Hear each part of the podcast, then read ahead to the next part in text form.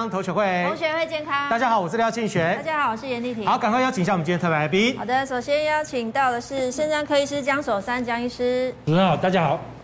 以及我们营养师刘依礼。主持人好，大家好。还有我们媒体人佩勋。主持人好，各位来宾大家好。还有我们药膳专家秋香老师。两位好，大家好。好，我们持续要来关心的就是我们疫情的问题哦，因为这个染疫的人数是持续的增加哈，现在已经突破了一百万人，而且呢，呃，非常遗憾就是我们的死亡人数呢，在这这一周里面创下新高。嗯，而且儿童的重症比例居然是蛮高的。哎，你当妈妈的应该非常的担心。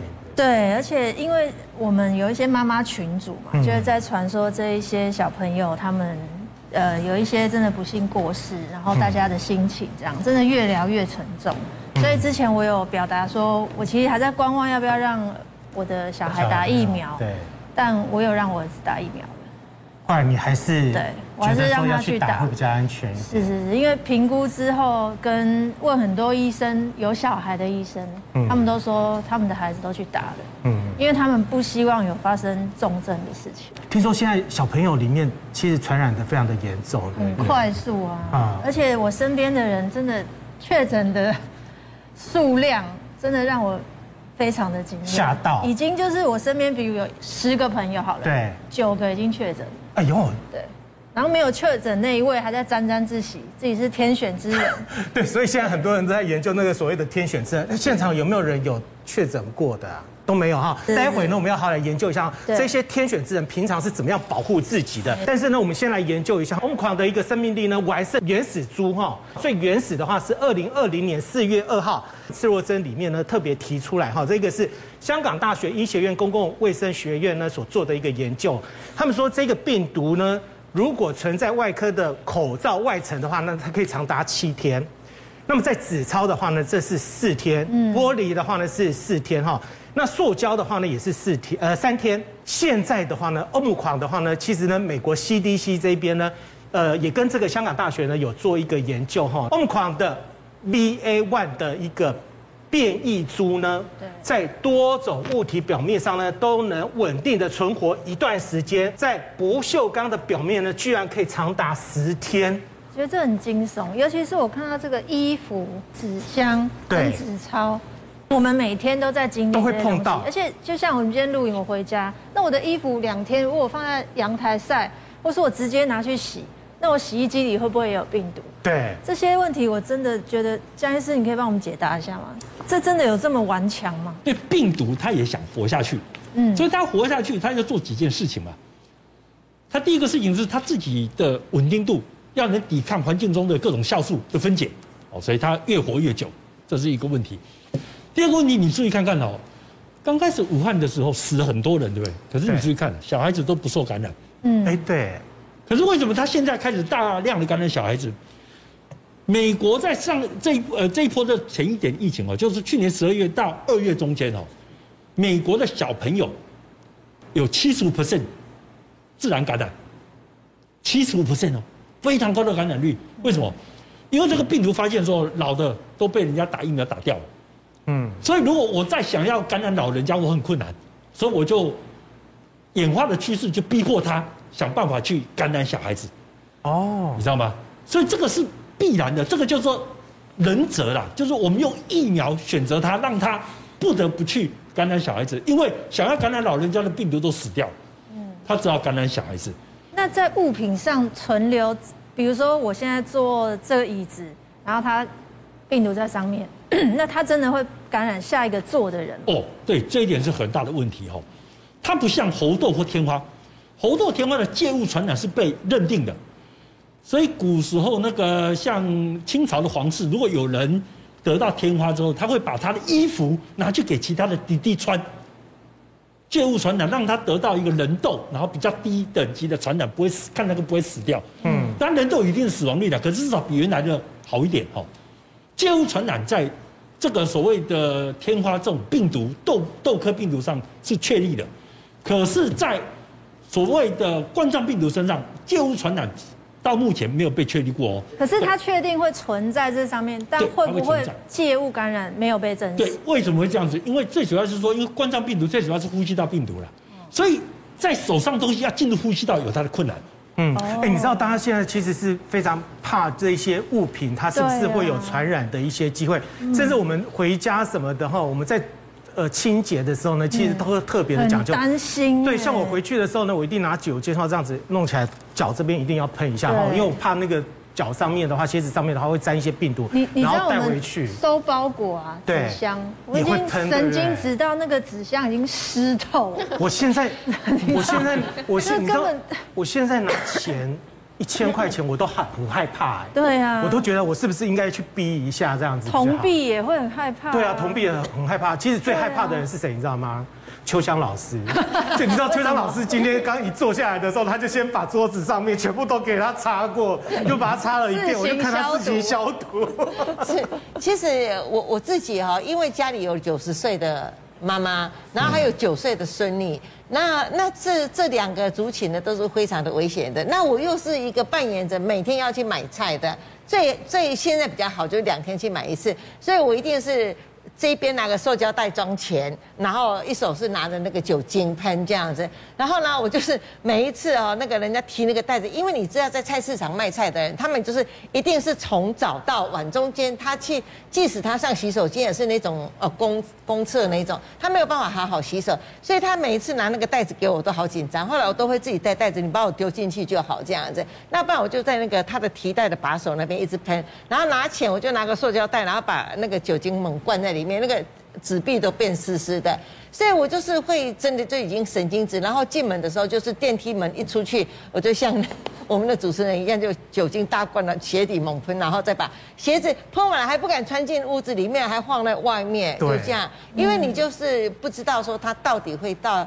在造成我们这些老人家或者是说小孩子是什么样的一个状况，尤其是那个小学，现在是比较放心一点，他们要开始打那个 BNT 嘛，啊，不然的话你真的是每天，因为现在每一个家庭的小孩子都是宝，虽然那是万分之几，可是那万分之几如果发生在我们的身上，那就是无限放大了，对不对？所以都这个真的对一些要买菜的，要呃就是出门要工作的是造成很大的压力。一开始疫苗出来，其实大家家长都在观望，因为会害怕嘛。嗯。但现在。反而是有一点抢购潮的感觉。你看，我看那个医院好多都大排长龙，全部都在打小朋友的疫苗。我觉得跟呃每天确诊死亡数攀升很有很大的关系。还有另外一个就是小朋友里面的话呢，很多都出现所谓的脑炎，就是一旦重症的时候呢，就直接跳到那个脑炎。呃，而且我们江医师，我们好像数据已经超过韩国跟日本了。坦白讲，真的，其实大家也不用那么惊慌跟悲观。是，你注意看。他虽然是一得到小孩子脑炎哦，他很快就走掉了，我们根本来不及做什么事。可是他是比例是偏低啊，那你怎么样避免小孩子被传染到？因为小孩子有一个特点是什么？他的口罩可能戴的效果不好，嗯，他跟小朋友之间的接触没办法维持距离，这个都是先天上小孩子的防疫上的一个困难。可是你还是很多方法可以增加小朋友的抵抗力。而不是说任由小朋友在这个呃没有疫苗的保护下，然后就随便得到感染。你要知道，小孩子不是只有没有疫苗保护哦。你现在新的药哪一个可以用在十二岁以下？不行，没有啊。嗯，你的特效药，不管是辉瑞的，不管是这个 Merck 的，你没有一个是十二岁以下可以用的新药哎。嗯。哦，所以对小孩来讲，真的是你不能期待什么疫苗跟新药。嗯。坦白讲，真的，其其实小小孩的疫苗哦。以前它的时程，六月份会提出 EUA 申请，在美国可能六月底之前会过。那在台湾，在我们等我们的 EUA 过，然后进来做封间测试，八月底能打到，我就觉得偷笑了啦。可是我不太认为哦，这一次的疫情在台湾这一波会撑过八月底。所以现在房间就开始出现很多嗯呃防疫的方法，比方说之前几集我们有聊到，有人觉得喝高粱酒。酒精偏高的酒类可以杀新冠病毒，这个我就不相信。这个已经证实是完全是无稽之谈。对。但佩勋听说有人用盐水。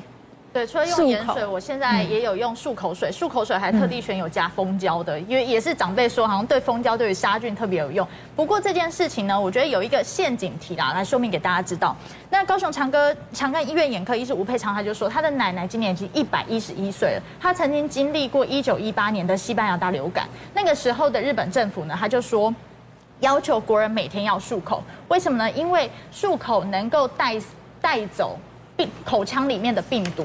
那这个是不是偏方哦？这是真的有研究。那日本当初在研究的时候就说，哎，流感期间如果你用自来水漱口，就可以减少上呼吸道感染的发生几率。再来，德国也有研究说。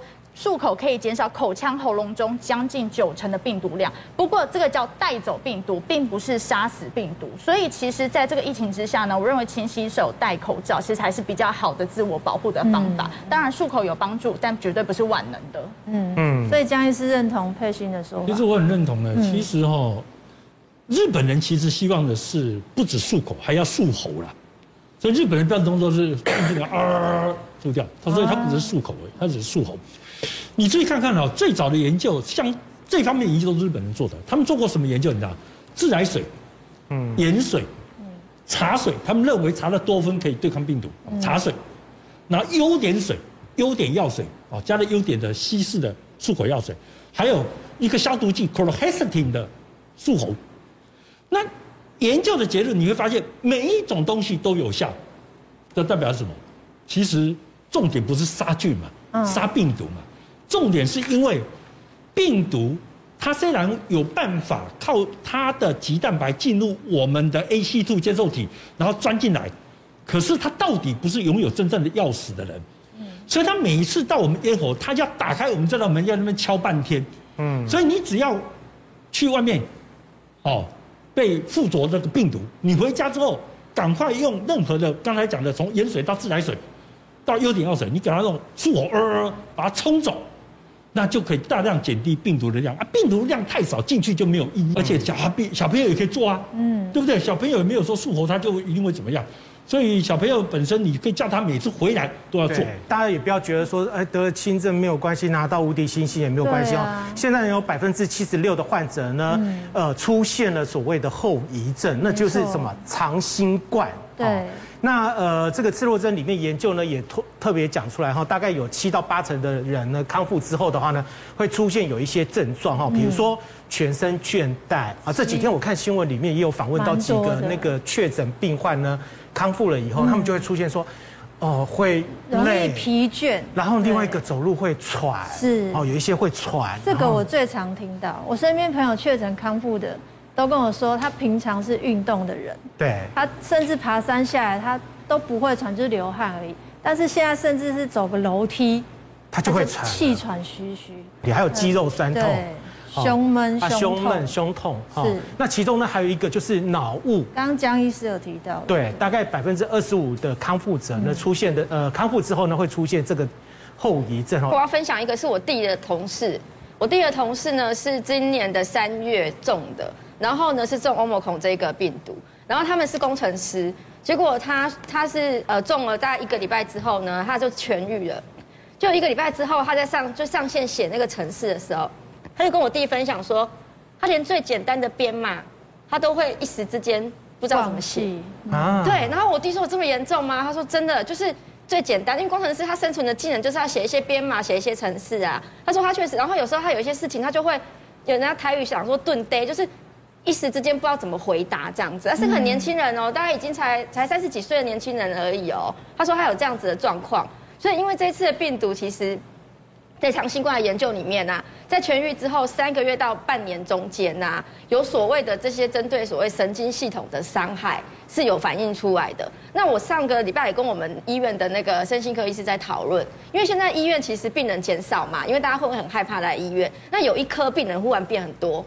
就是身心科啊，对，因为身心科医生跟我讲说，他们病人量好多，为什么？因为有些人就是开始忧郁、躁郁，然后针对这个病情，除了针对这个病情感觉到很烦躁，需要用药之外，有一些是已经好的病人，可是呢，他在后面反映出来，他有头痛、头晕，然后再来就是他的情绪上，他比较就是比较沮丧这样子。就比较好像想不开这样，所以他们的病人其实病人量忽然变很多。哎，这个跟脑神经是不是有关系？对，其实是有相关的。所以我们在针对，因为对这个病毒，其实我们还了解不够。透彻，但是长新冠这件事情，我觉得是未来一个一个问题啦。那当然，刚刚提到就是说，它跟神经的伤害是有相关的。所以在饮食上面来讲，我们目前还是以所谓的地中海饮食在做一个，就是饮食上面的保健。因为毕竟地中海饮食它是跟脑部的保养有关嘛。那地中海饮食我们是用金字塔的这个方式，包括可能要吃全谷类啦，以豆类制品为主啦。那另外还有就是少红肉、少甜食。但是除了在地中海饮食的这个基础下，我提出三个，就是说。第一个就是说，我建议，如果说真的得过的病人，其实已经痊愈了嘛，那在后面的保养呢，我们建议一天里面至少要有一碗的深绿色蔬菜。为什么？因为深绿色蔬菜里面有维生素 B 群，那 B 群对，尤其是维生素 B one、B two 这些，对我们脑神经的保护是有帮助的。所以尽量就是说，三餐里面，如果你每一餐一碗蔬菜的话，有一碗尽量尽量来自于绿色，像台湾的地瓜叶啊、花椰菜啊。菠菜啊、青江菜，这个都是很好的维生素 B 群来源，会对护脑是有帮助的。然后现在大家不是很流行什么吃维生素 C 发泡定吗？嗯，那如果说以夏天的水果来讲，其实维生素 C 高的水果蛮多的，我觉得也可以一一天就是至少达到一碗，比如说像芭乐啦，还有现在其实芒果、荔枝。也都蛮好的，尤其是小朋友确诊之后哈，胃口比较不好的时候，水果倒是可以选择一些高热量、高维生素 C 的来补充哈，那适量其实就可以了。所以你那个发泡定是有用的。其实发泡定是在你真的没办法摄取到新鲜蔬果情况之下去急救用的，我觉得是有帮助。其实就多喝水啦。嗯那但是。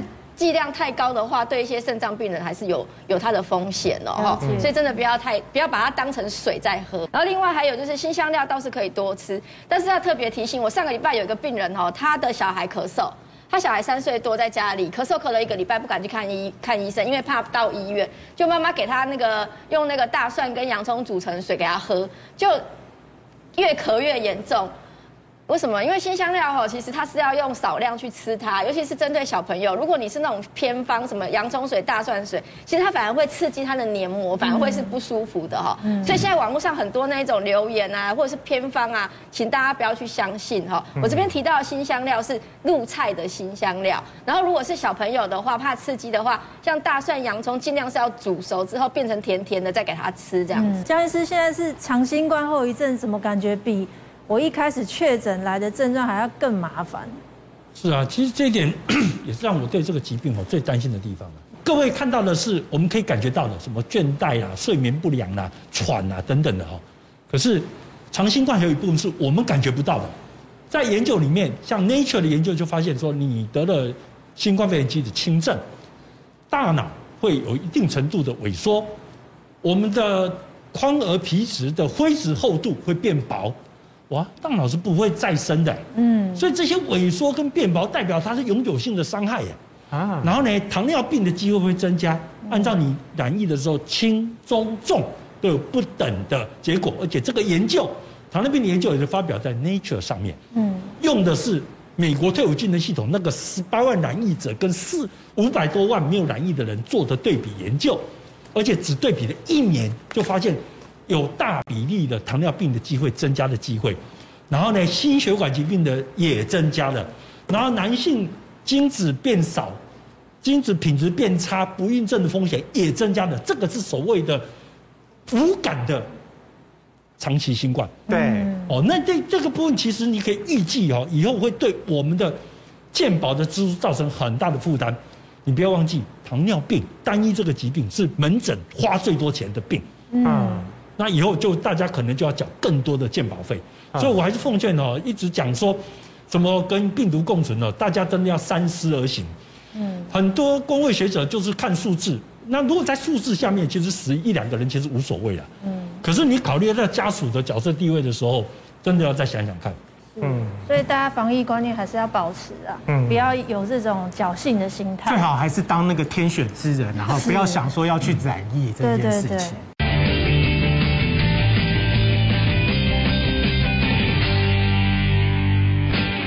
欢迎回到五期健康同学会。庆学哥，你知道糖尿病在台湾的比例很高吗？对。但每十人就有一个人有糖尿病。嗯、所以台湾发生糖尿病的几率非常非常。非常高。所以现在坊间就有在说龙须菜可以治糖尿病。我们先带您来看一段 VCR。一名糖尿病者无意中发现龙须菜可以降低血糖，告知同样患有糖尿的一些朋友这个新发现，并一同尝试。经十几天的试吃以及验血，发现成果惊人。以其中一位患者为例，本身已罹患糖尿病，二十年之久，长期药物控制并不见理想，即使吃药，血糖指数也高达三百多。但经四天皆食用龙须菜后，验血报告指出血糖指数仅剩一百七十五，由此显示食用龙须菜对身体有好处。好，到底真的还是假的？哈，龙须菜居然能够降血糖哈？是。那么刚刚其实那个呃江医师呢，在前面半段的时候有特别提到哈，就是。呃，这一次的欧姆狂的话呢，它其实会诱发所谓的那个糖尿病。哈，而且它是双向的哈，就是呃，欧姆狂的话呢，会导致这个糖尿病，那有可能呢，你得了糖尿病后，再得到欧姆狂的话呢，加重你的几率更高，哦，加重你的几率这样子。因为已经有人看过解剖的病人哈，他发现欧米狂感染的病人，还有前面的 Delta 株感染病人，都会在胰脏发现病毒。一个，发现免疫细胞的浸润；第二个，第三个发现胰岛的迫害。你知道我我们胰岛素是在，不是整个胰脏在分泌嘛？因为胰岛素是胰脏里面的胰岛细胞在分泌。最后他发现这一撮小细胞居然会在感染的过程中被伤害到。所以为什么事后它会一直引起血糖代谢的问题？嗯，糖尿病的问题，就是因为这个病毒直接可以进入我们的胰脏。同时引发胰岛的迫害，也许免疫细胞也扮演一个角色，这样子。嗯，那刚刚 VCR 说龙须菜可以治糖尿病，江医师有这种说法吗？呃，我我觉得这样子啊，哈，龙须菜我看到的哈，真的指明这个菜的研究哈，我没有看过人体研究，有人做过这一段。嗯，那广东那边出了一个研究，二零一五年发表的哈，在国外的期刊发表的，他发现龙须菜哦，在这个用。高脂饮食养到糖尿病的老鼠身上，可以有效的降低它的血糖。嗯，而且它来自于龙须菜的某一些萃取物，所以看起来也不是只有它的纤维本身。不过坦白讲，真的哦，我们一般看这种研究要有点小心的哦。我我知道很多卖保健食品或者什么其他的单位，他常常会把一个动物研究赶快引申为，然后希望人大家都来吃啊。嗯。可是你要晓得哦，动物研究在人身上有一致效果的，大概只有三分之一了。嗯。为什么？我举个例来讲，老鼠身上长毛，所以它单就长毛这件事情，它导致于它的代谢跟我们就有很大差距，它需要氨基酸跟我们也不一样哦。所以你要把老鼠的研究赶快套到人身上。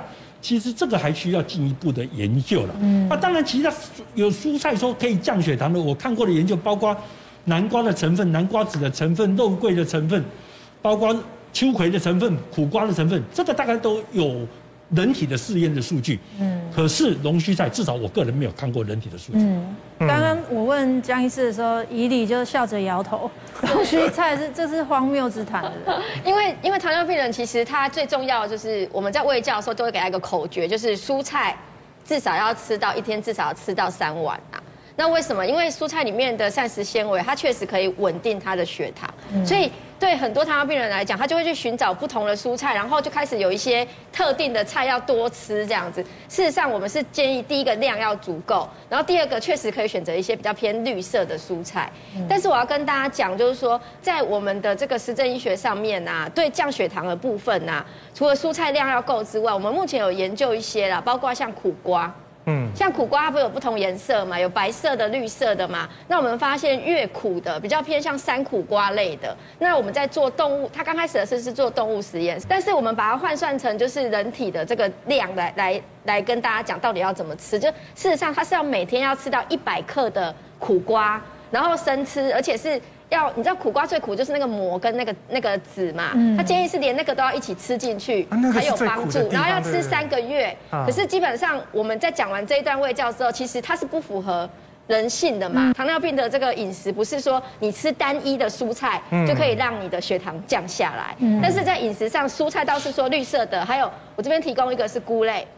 你看哦，这些蔬菜还有刚刚提到的秋葵，它的口感都是滑滑、黏黏、稠稠的，那个就是里面有水溶性膳食纤维，那它可以帮助这个血糖比较稳定。这样。嗯，那日本很重视秋葵，很多人会用秋葵水。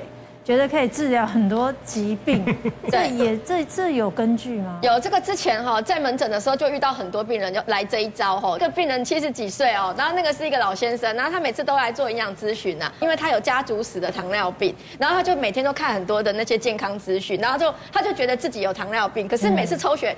都还好啊。我跟他说你真没有糖尿病啊，然后他觉得自己有糖尿病，对他觉得他自己有糖尿病。后来呢，因为我每次给他建议都说你没有糖尿病，你就是回去就是健康饮食跟运动就好了。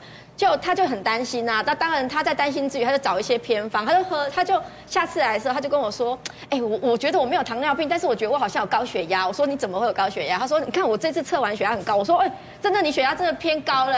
然后后来一问之下，他说。他为了预防糖尿病，他可看到一个偏方，就是喝秋葵水，所以他每天晚上晚餐的时候喝五百 CC，睡前又喝五百 CC。那我就说，那你是？他说那可是他说唯一的困扰就是晚上起来要要尿尿尿三次。因为你晚上要喝那么多秋葵水，晚上就会爬起来尿尿尿三次。我说那你是不是睡不好？他说对。我说睡不好，当然你血压会高啊。所以其实他也没糖尿病，然后也没高血压，就是因为他吃了这个偏方，导致他晚上都一直起来夜尿三次以上。他就说哦，就困不喝。我就说你只要不要喝秋葵水，好好睡，你的血压就会掉下来。他为什么不相信他很健康这件事情？哎，其实有一些病人他比较有绿病症，就是说因为他可能他周遭亲友都有糖尿病，有家族史。对，他会担心，所以他就每隔三个月他就要抽血一次，每隔三个月他就要抽血一次。东西都要适量，适量要均衡才对。物极必反，大家要记得。所以呢，我们今天要请那个秋香老师，对，养生专家秋香老师来欢迎养生老师。好，帮我们带一个哈真正能够养生的料理啦，控制血糖的好料理。对应到刚刚我们怡里老师讲的，就是高纤嘛。你看这一边。呃，包括这个山药啊、香菇啊，还有这个是那个呃芥兰苗，芥兰苗，哎，芥兰花苗。我这边呢，我准备的就是，我用的是鸡腿肉，把骨头去掉了。那去掉的骨头呢，我们就是加了这个无花果，好，然后加红枣，你就把它熬，熬了就变一个汤底了。那这边呢，我先把这个鸡腿肉，我稍微的就是腌了一点点的胡椒盐，哦，酒，就这样子哦。那这里面因为有盐巴了，然后也有一些酒了，所以。我煮的汤就不需要再加盐巴跟酒，哦。那这个鸡腿肉呢，就是要稍微煮一下。你要用鸡胸肉也可以哦，哈。我我个人并不排斥鸡胸肉，但是如果是像我们家的小朋友有爱吃鸡胸的，有爱吃鸡腿的，我如果在家煮，我就两个都煮。好，那两个都煮的时候，你一定要鸡腿先放，鸡胸是后放的，因为鸡胸就是很快熟了，对，熟了就可以吃了啊。但是鸡腿要稍微煮一下。那秋香老师像这样汤底大概花多久时间，它就可以？啊，其实三十分钟，三十分钟。如果说你在家里呢，你你很忙的话，你就放在电锅。那电锅就是一杯水就是二十分钟，所以你就用一杯半，外锅就一杯半的水，它跳起来就可以了哈。那这个因为我已经放进去煮了，这个哈其实就是那个那个无花果，无花果你是买干的，对不对？对，干的，干的红枣也是。红红枣，然后红枣跟无花果这样子。是，那红枣这些东西你都是要稍微，像我都会把它洗过，稍微用温水稍微就是穿烫一下，嗯、然后再放进去。嗯、那这边我会放了比较多的，就是我放了三片的姜哈，然后我放了很多的一个大蒜啊，还有这白木耳，因为我今天买的白木耳是一个新鲜白木耳，所以你只要把它洗过就好啊。如果你用的是干的白木耳，因为价钱差五倍哦。如果你干的白木耳，你要先泡过，要泡水，还要穿烫，对，哈，对，不然它有一些硫化物。所以买新鲜的比较好一点，是比较方便。呃，但是我不会特别就是说你一定要买新鲜的，因为价钱上面来讲真的差五倍的价钱啊。好，那这个呢，因为牛蒡有我我自己喜欢吃脆口的，可是有的人喜欢吃软软软软的，对，那你看你要煮多久都可以。基本上我们这一些东西，它不当当放进去的时候，其实在煮的时间呢非常的快啦，就是大概五分钟左右就可以了。那我们人口众多，我就全部放了哈。好，那香菇，哦，香菇也是整朵的哈，整朵的下去。那这边的香菇呢，呃，就会建议大家用干香菇哈。新鲜的香菇呢，其实我们可以拿来炒，但是干的香菇煮汤就会比较好吃。那这个呃，我等一下呢，就是会给它。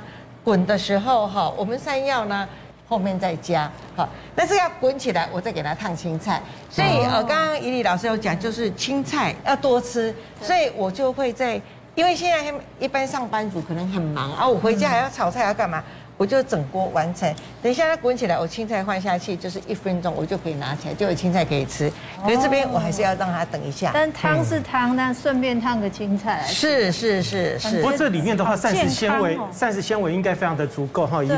对，其实我我们在讲那个邱老师这道菜哈，不只是糖尿病人可以吃哦。其实现在防疫在家哈，如果说你真的中标确诊，这道也可以，因为它有优质的蛋白质，然后再来就是它有绿色的蔬菜，还有甚至它有那个像香菇里面有一些多糖体，其实都可以做补充。那如果真的是呃在控制血糖上面来讲，我这边有列出几个是比较好的食物，但是也不是说只有只能吃这个。但是为什么会列出来？因为这些都是属于比较高纤的，而且水溶性纤维比较高的。包括蔬菜里面，像各种各式的菇类都可以啦，金针菇啦、草菇啦，或什么红喜菇啊，其实都可以。然后像蔬菜里面，像地瓜叶、绿花椰菜，或者是你外食，其实糖尿病人如果外食，我通常会建议他点海带，因为海带它水溶性膳食纤维蛮高的哈。然后如果说在那个自助餐可以有一些黑木耳啦，或是像有一些秋葵啦，这些都可以点。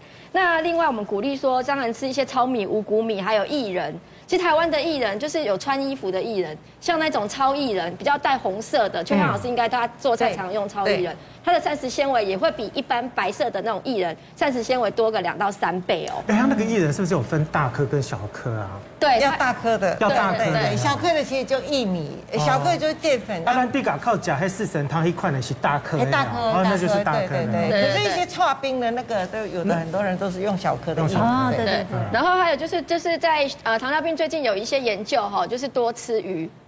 鱼的部分确实可以跟针对我们血管，因为糖尿病其实它后来后面有大小血管病变的，嗯，那包括就是刚刚其实江医师应该也知道，糖尿病有时候有一半以上会跟那个外未来要洗肾的比例人口蛮多的，嗯，所以在鱼的部分我们会建议真的要多吃鱼，因为里面有 Omega 三跟这个维生素 D，对那个糖尿病的血管保养是非常有帮助的哈，所以鱼是很很重要的。然后另外还有就是减少糖分的摄取，我们会有一些小技巧，比如说可以用一些蔬果入菜，像凤梨呀、啊、小番茄呀、啊、这一种，它带有甜味嘛，有一点酸酸甜甜的，你就可以减少一些调味料糖分的摄取。那另外还有就是台湾人很喜欢用冰糖去入菜。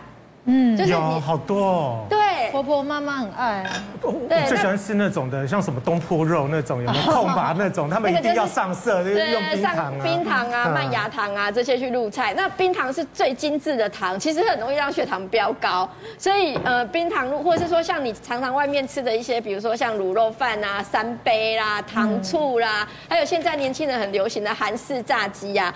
它的含糖量其实都蛮高的，因为吃起来都咸咸的，可是都是含糖量都蛮高的哈。然后还有就是小心酸味的饮料，比如说你今天可能点饮料，你点的是有柠檬、金桔这种为基底的，其实它的含糖量会更高，因为为了要综合它那个口感。所以其实会比你可能喝珍珠奶茶还来得高。曾经有研究发现，就是去测里面的含糖量，金桔柠檬啊，或什么柠檬蜂蜜、蜂蜜柠檬茶，它的含糖量是很高的。然后小心有糖的酱料哦，如果很喜欢加酱的人，像。沙拉酱啊，或者是什么甜辣酱这一种，里面也有糖哦，所以我们在控制血糖，其实它是一个全方位的的一个介入啦，不是说单。酱料其实也要少吃，对不对？酱酱料其实也要少沾的哈。然后芥蓝菜其实要补充，它是很好的蔬菜来源，它除了 B 群高，对小朋友很适合哦，因为它是属于高钙的蔬菜。哦，对对。那如果老人家有乳糖不耐症，真的没办法喝牛奶的，那我们在绿色蔬菜里面确实会建议选择像芥蓝啊、绿花椰菜啊，然后小。白菜这一种的，那芥蓝菜它是在蔬菜里面算是钙钙含量第一名的。啊，哎，那个秋香老师，你的那个芥蓝，我看一下，你的芥蓝都是把那个细都摘那个比较嫩的地方，对不对？哦。啊，比黑啊，收窄了。没有没有，现在这个季节在市场上你买到的，哎，它就是已经帮你摘好了。哦，已经帮你摘好了。对，那如果是将近过年的时候，它就会连后面那边都有。我跟大家一些就是家庭主妇讲一下哈，你们在煮青菜的时候哈，嗯，像尤其是一些妈妈们、婆妈们，他们会用一大锅的水哈，然后去烫青菜。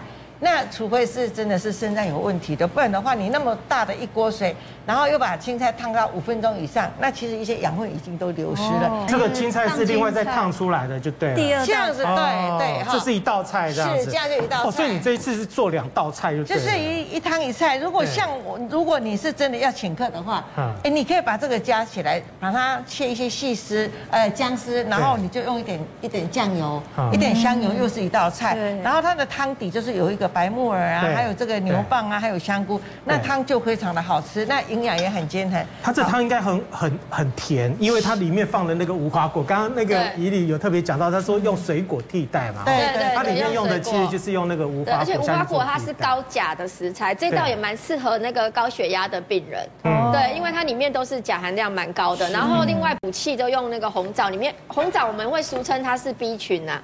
就是说它的那个里面综合维他命很高，对，昂这它就是 B 群的概念这样。哦好想喝哦，所以这样，所以中药有说一日吃三枣，健康不显老哈，这样。好，真的很香，因为呃。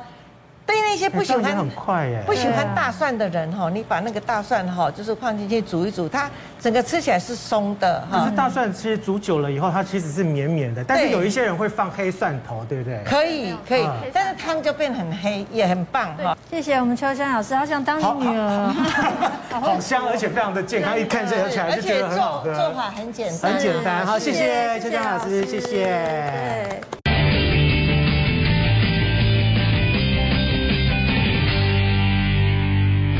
欢迎回到五期健康同学会。庆学哥，你有吃 B 群的习惯吗？有，但是有吃一阵子，然后吃完以后的话呢，早上尿尿的时候全部都是黄色。对对。但你会不会担心睡前不能吃这件事？睡前本来就不能吃啊。睡前吃 B 群啊，我吃完 B 群以后会很亢奋。哦，真的哦。对。啊，睡前怎么能够吃它呢？我都是早上起来的时候吃。因为我之前听过一个医生说一个说法，就是说如果你缺什么，你反而在睡前更要吃那个。你才会睡眠睡得很好，真的还假的？是，比方说缺钙的人，你就可以吃钙片，然后再去睡觉。但你吃完不能说哦，再工作一小时，是要马上去睡觉。所以我吃完 B 的话，可以马上去睡觉。如如果照这个医生说法，是应该这样子。秋香老师，你平常有吃 B 群的习惯吗？呃，其实有，我以前就是都会早上啊吃完东西以后啊，大概就是休息个半个钟头左右，然后再吃，或者是我如果要去工作。我就会早上就是一早就吃，但是后来我妈妈跟我讲，她说阵子就是那个呃请的那个外劳，他就是在下午大概五六点的时候就给他吃，吃完晚饭以后给他吃。那因为老人家都是九点钟就会睡觉，然后，他跟我说，哎，他就好像吃了这个睡得比较好，可是他不知道这个是 B 群，他就跟我讲说。啊，钙吼，你都提这来给我吃，我暗时困较好。那我想说，这个吃的精神会好啊？为什么会这样？后来我就去问了，就是也在做一些 B 群啊，还有钙啦，还有 D 的这个一个厂商。然后我说，是不是真的吃的 B 群会比较好？所以他跟我讲是对。但我也不太相信，我就自己当实验，我就吃了以后，因为我晚上睡觉的时候，我就是会钙片，我会在晚上吃嘛，那我就吃了钙，然后吃了 B 群，大概就三十分钟以后，因为你你会喝水嘛，等到你尿尿完了，你就去睡觉，哎，真的会睡得特别好。那我妈妈会特别有效，就是因为我后来我去想，因为呃她的一个牙口不好，所以她吃的青菜咀嚼，她都我们要把它煮到很软，然后特定的一些青菜，比如说。不啊，高丽菜这些就都像怡丽老师讲，就是比较少一些叶绿素的东西，绿色的蔬菜，所以它可能就是哎，它的感觉就很强烈。那因为我平常我就吃很多的青菜，所以我就是我的感觉就是我吃了以后，我赶快去睡觉。可是我如果没有赶快去睡觉，我吃了我在那边看剧的话，哎，你精神就来了。啊，所以就是它可能一下子就是让你的一个稳定神经比较安定一点，你就可以深呼吸，就可以睡着了。这样，培训真的是这样子吗？我也有吃吗？我有吃，因为我有一阵子因为工作压力很大，就觉得哎晚上好像比较难睡。那时候就请教一位营养师朋友，他是建议我在睡前吃钙，然后加上 B 群。我那时候听到也是想说，哎，这样不是精神更好吗？他说没有，因为 B 群里面它的 B one 跟 B two，它可以在脑中合成血清素，那可以帮助色氨酸转换成烟碱酸，然后可以达到助眠的一个效果。但是我后来发现有个关键是你不要开灯，你吃完要赶快关灯。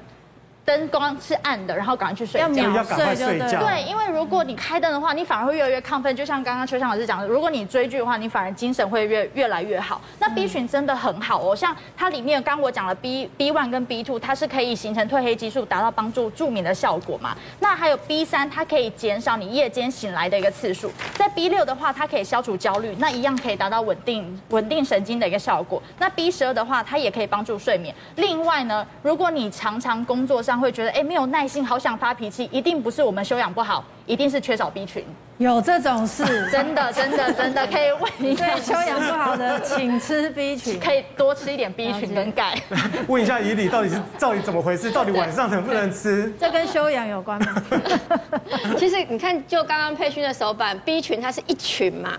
那其实哦，它每一个 B one、B two 啊、B 六，它其实都有对应不同的功能呐。嗯、那呃，我们之前确实在建议上面来讲，针对一般民众，我们都会建议在早餐、早餐、早餐的时候，其实早上起来它就可以吃。那因为 B 群在，因为它是水溶性的，其实它在我们身体就经过肝脏、肾脏就代谢出去，所以它只要有饮水进来，它很快就会代谢掉。所以大概平均年轻人大概最最慢两个小时，老人家大概三个小时，其实就会都代谢掉。了啦，哈，所以呃，一般人讲想说，那现在为什么有一有一群人像晚上吃？那晚上吃，其实你晚上吃，有些人他可能对 B one B two 这个，他可以去形成褪黑激素，帮助睡眠，它是有帮助的。那我的建议是这样子啊，我们临床上都是还是建议在白天吃。可是如果有的人他可能晚上吃完，他睡眠时他睡眠品质好，那我们也不反对啊，因为毕竟它就是水溶性，它在身体里面，你只要适量吃，它不至于产生太多的。的问题啦，哈，所以其实就是因人而异。不过哈，维生素 B 群倒是有一个，就是说有一些吃的时候有几个要注意的。第一个就是说，如果你早上吃的话，刚刚提到它水溶性嘛，有的人他会想说早上精神很差啊，我刚就起不来啊，然后上班，然后我就吃了 B 群，又喝了咖啡，又又喝了茶，那事实上很容易在 B 群就更容易流失掉了。所以我觉得不要配，就是不要配太多的那个咖啡跟茶，因为茶跟咖啡利水利尿。然后第二个就是说，不要作为透支使用，就是说你不要那种很累很累的，有没有？你才想说啊，我来补一个 B 群这样子，因为你已经疲劳，其实你身体就应该要做适当的调整、休息或是饮食改变，而不是靠 B 群。因为之前英国有一个新闻呐，就是说有一个二十一岁的这个男大生，他呢连续四个月体重一直下来。然后伴随着一些状况，包括可能他有一些痉挛啊、心悸，甚至于严重的偏头痛的问题。后来一查之下，就是到到最后还搞到身体就是心脏跟肾脏衰竭。然后后来回顾他的这个饮食饮食史里面，发现呢，他连续哦，就是有大概四个月左右，他每天都喝四罐，就是五百 CC 的这种能量饮料。那能量饮料里面呢，它相对它有 B 群嘛，然后也有咖啡因嘛。那现在很多就是 B 群它。价钱比较昂贵，所以有些人他可能咖啡因的量就会比较增加的比较多一点。然后发现呢，他那个饮料里面呢，他咖啡因每一瓶有一百六十毫克的咖啡因。如果每天都吃都喝四瓶的话，他大概一天会摄取到六百四十毫克的咖啡因。但一般正常成年人，以我们台湾的建议量是三百毫克，所以得等于是说那四个月他每天都 double double 的在摄取这个咖啡因的量，所以事实上就会造成，当然跟肾脏跟那个心脏方面的疾病是有相关的。嗯，哦，所以我觉得你在吃 B 群的时候，尽量不要是已经很累才想才去吃它，等于是有点像是你身体都已经出现状况，你是急救用的，那我觉得那个效果可能就没有这么好。这样，那怡丽，你有没有建议说，如果我吃了 B 群，比如早上吃完早餐吃一颗？那几个小时后再去喝什么咖啡啊茶会比较好。其实我们会建议，因为 B 群它在体内大概就一到两个小时，你在一个小时到两个小时之后再喝咖啡，因为咖啡里面有咖啡因呐，它其实也是提振能提振精神的。嗯。所以大概两个小时之后喝茶喝咖啡，其实相对来讲会比较比较，我们讲说比较不浪费啦。好，因为你还是要让 B 群在体内做一个作用。所以吃 B 的时候，呃，前面的话早餐要先吃还是？不一不一定，因为 B 群它不需要这个油脂去吸收，它是水溶性的，所以有时候。可能像我自己，有时候早上可能忘记吃，我可能就是中在午餐之前吃也可以啊。它不是综合维他命，像有些说说在饭后吃，是因为综合维他命里面可能有一些脂溶性的，包括有 A、D、E、K 啊这些，它需要油脂，所以他可能会建议说饭后吃。可是如果你买的单纯是 B 群，其实它不需要油脂就可以吸收。那 B 加叶黄素呢？对，叶呃。B 加叶黄素的话，建议还是要饭后吃，因为叶黄素是脂溶性。现在好多 B 加叶黄素，B 加 C。所以为什么为什么很多人在问的时候很乱，对不对？所以通常我们应该问江医师也知道，就通常我们就会建议说，干脆你就饭后吃啊，这样对一些就是退烧比较好记。对。好，来江医师的话呢，你有没有怎么样建议大家？对，我常常碰到病人问我说，那 B 群我是饭前吃，饭后吃比较好吸收。我刚才讲过，千万不要让它好吸收。B 群最大问题就是吸收太快，排泄太快啊。它原型从身上排出的比例很高，你知道吗？所以我们真的在做 B 群的时候，我们还要费心的是一二六九十二分别做不同的包埋，限制它的释放，限制它的吸收，让你最好吃一颗，也在冻龟缸，你知道嗯。不然的话哈，你注意看看，真的，像怡丽刚才讲了，你吃了 B 群之后，半个钟头去尿，很多人尿里面已经脱出 B 群了，所以你的银子里面，对，你的银子就跑到尿里面去了，就撑了半个钟头啊，那有什么意思呢？嗯。哦啊，第一个这个是这个问题了啊，第二个问题当然剂量也有意义的差别了哦。目前啊，国内的建议剂量其实是偏低的。现行的 V 的研究发现，哎，在某些情况，V 要很高的剂量，比如说对抗纤维肌痛等等，很高剂量才有效。哦，所以的确是说剂量不是绝对，可是剂量在某一些状况是需要的量，有时候甚至是建议剂量二十几倍哦。嗯。哦，所以现在这个维他命 B 这一块，因为发展蓬勃的很多，所以剂量的部分，学界现在已经有不同原来那种。让你活下来的看法，他甚至还要求它达到某一些效果或功能，所以它要求的剂量可能就会比较高。我最重要的其实是不要让它太快吸收、太快排泄了。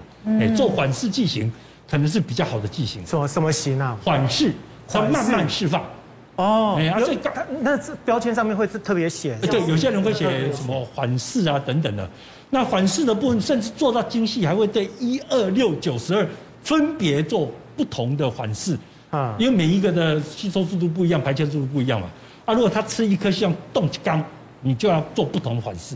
我想在疫情当中的话呢，你有没有在做保养？有哎，我因为疫情，我本来不吃什么保健品的。啊，因为疫情就想说，我要健康，我才能照顾我的孩子，所以我就开始补充 B 呀，什么 C 呀，然后。什么锌啊？锌。然后以前就觉得这三个是一颗吗？还是一大颗？一没有各一颗。不同的。不同的。然后所以你知道吗？很多人吃还有钙，还有钙。你知道很多人吃早餐的时候呢，一摊开来那个保健品的话，吓死人了。对对对。六七样了哈。哎，这这样子到底对还是不对？而且这个保存方法很重要，因为有我们大概嗯比较好的 sense 都知道放在阴凉处。嗯。但很妈妈很多很喜欢把所有全世界的东西都放冰箱就对了。任何保健食品，他也把它放冰箱。不然你放哪里？我也是全部都把它放冰箱。阴凉处可以吧？佩勋，你有什么好的保存方式？其实呢，它保存方法有很多种，还是要依它瓶身的标识，因为每定状或是剂型或是液态，其实都不太一样。不过呢，这边还是要提醒大家，如果你的保健食品吃到了变质的，你可能会吃到了细菌、霉菌，那甚至会有毒素或是过氧化物，反而反而是伤身的。那有几个方法可以教大家哦，你。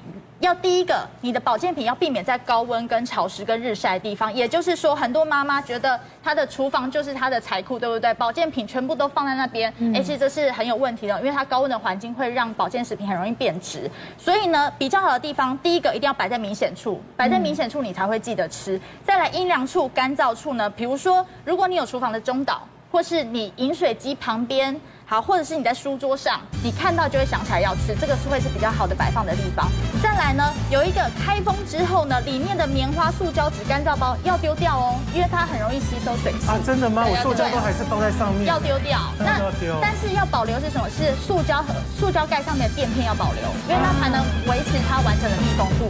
再来，不要随意放冰箱，因为它会有水汽，然后引起。